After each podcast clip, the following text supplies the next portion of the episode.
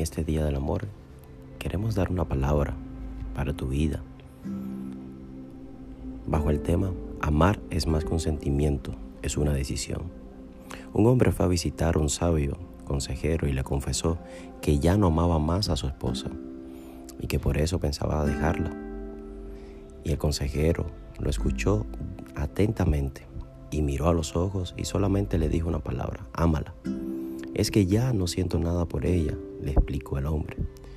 Una vez más el consejero y sabio le dijo, ámala. Ante un momento de silencio el viejo sabio agregó, amar es una decisión, amar es una dedicación, es entrega, amar es un verbo y el fruto de esa acción es el amor. Ama a tu pareja, acéptala, valórala, respétala. Dale afecto, ternura, admírala, compréndela. Eso es todo, ámala. Si amas a Dios, verás cómo las cosas pueden cambiar porque Dios pondrá su amor perfecto en tu corazón. Pero si no amas a Dios, a tus padres, a tu pareja, a tus amigos, como a ti mismo, el amor puede tener terribles efectos. Pues la inteligencia sin amor te hace perverso, la justicia sin amor te hace hipócrita. El éxito sin amor te hace arrogante. La riqueza sin amor te hace avaro. La pobreza sin amor te hace resentido. La belleza sin amor te hace ridículo.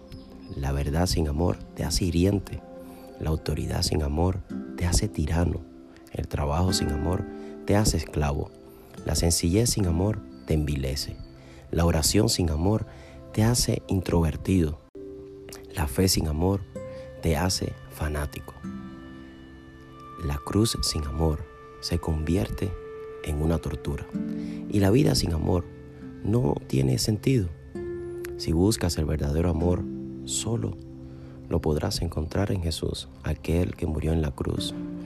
La palabra de Dios dice que de tal manera amó Dios al mundo que dio a su único Hijo, a Jesús, para que todo el que cree en Él no se pierda, mas tenga vida eterna. La decisión de Jesús fue entregarse por ti, porque Él te amó. Ahora, ama a tu prójimo también.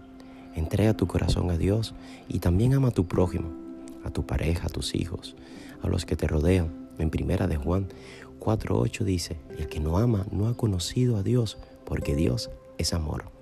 El amor no es para celebrar solo en un día, el amor es para celebrarlo cada día abrazando, comprendiendo y teniendo la paciencia para amar a otros.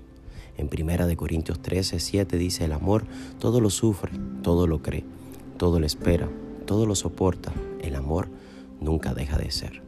Que este día y todos los días de este año sean para celebrar el amor. Que Dios te bendiga.